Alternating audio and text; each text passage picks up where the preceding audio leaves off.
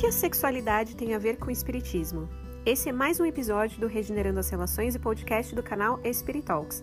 Meu nome é Ana e aqui você vai encontrar um papo reto sobre o espiritismo nos dias atuais.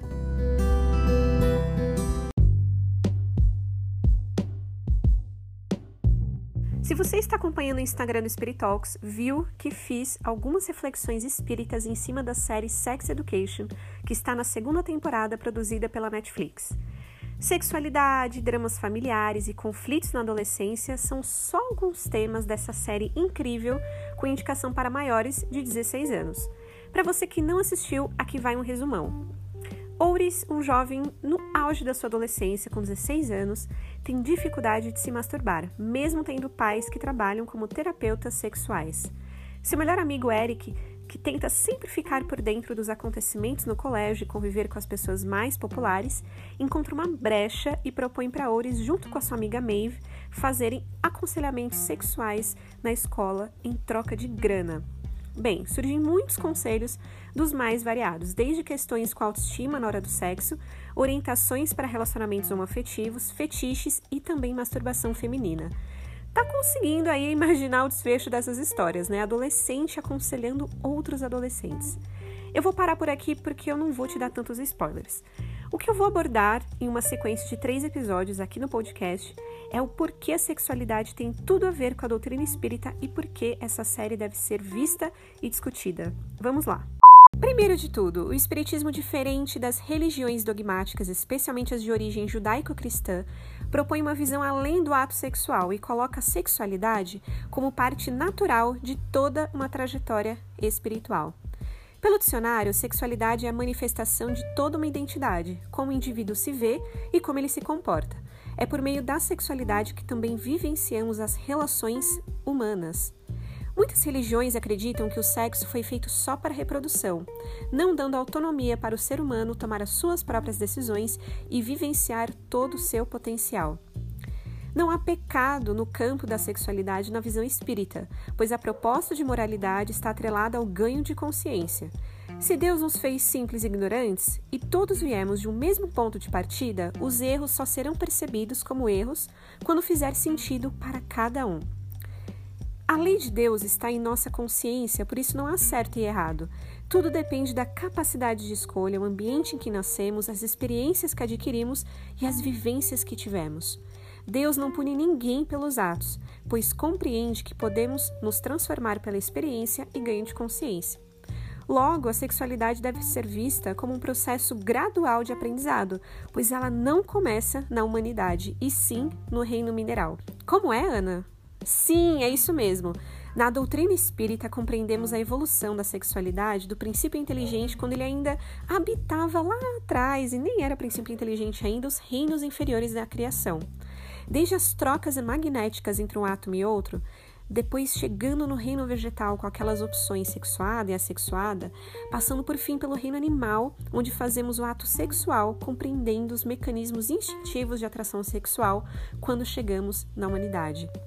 Tanto que poucas pessoas sabem, mas na segunda edição de O Livro dos Espíritos, em 1860, Kardec incluiu todo um capítulo chamado Os Três Reinos, motivado inclusive pelo lançamento do livro A Origem das Espécies, de ninguém menos que Charles Darwin, em 1859. Sim, ele mesmo, o mesmo naturalista britânico que a gente estudou na aula de biologia e que desenvolveu a teoria da evolução. Segundo, é através do sexo que todo planejamento reencarnatório se materializa. O Espiritismo não veio negar a matéria e a ciência, veio explicar que se vive a vida espiritual enquanto também estamos encarnados. A separação do amor profano, considerado carnal, e o amor divino, o espiritual, foi perpetuada pelas igrejas, fazendo a divisão entre o que é certo e o que é errado, tornando a prática do sexo como repulsiva. Não preciso nem comentar que na Idade Média os cintos de castidade e a proposta de abstinência sexual era incentivada a todo custo. Então, todo esse histórico cultural e religioso tornou nossa sociedade com uma visão deturpada sobre o sexo. Compreendendo a dimensão espiritual que há por trás do ato, podemos entender que ele nada tem de errado. Abster-se do sexo não é sinônimo de evolução, assim como desejar se relacionar com pessoas diferentes não é sinal de perversão naturalmente. Falarei sobre isso adiante. E terceiro e último, no Espiritismo não há nenhuma obra recomendando a sublimação da forma que a grande maioria das pessoas abordam nos meios religiosos, inclusive nos centros espíritas. A sublimação nesse contexto tem um teor de repressão e de inadequação, especialmente na prática da homossexualidade, e precisamos falar sobre esse preconceito velado. Sublimar no dicionário tem como objetivo falar de engrandecimento, levar a honra, tornar sublime. E quando colocamos por esta perspectiva, vemos uma proposta, claro, positiva em sublimar as nossas atitudes, as nossas falas, grosseiras muitas vezes, e, claro, o sexo como função do nosso corpo. O problema está justamente aí, quando escutamos, na maioria das vezes, o tema sublimação confundido como repressão. A repressão significa deixar de praticar algo que é inoportuno, desaparecer uma ideia ou afeto desagradável, forçar-se a fazer algo considerado inadequado. Outro conceito também comumente confundido com a sublimação é a formação reativa. A pessoa nega tanto a sua própria sexualidade, tem um desejo tão reprimido e escondido que acaba indo para o extremo da negação, conhecido também como puritanismo. Quase como se a pessoa dissesse que não fazer sexo fosse algo virtuoso. É um movimento de oposição, sabe? Sigmund Freud, neurologista em 1900 e bolinha, trouxe a abordagem da sexualidade e tratou esse tema de uma forma bem pontual. Tudo aquilo que é ignorado do nosso consciente vai se manifestar de outra forma. Alguns exemplos desses conceitos freudianos que eu acredito que você já deve ter visto por aí. Sabe quando alguém se remexe todo no sofá ou na cadeira, no cinema porque viu uma cena de sexo, ficou todo vermelho e deu gritinhos até.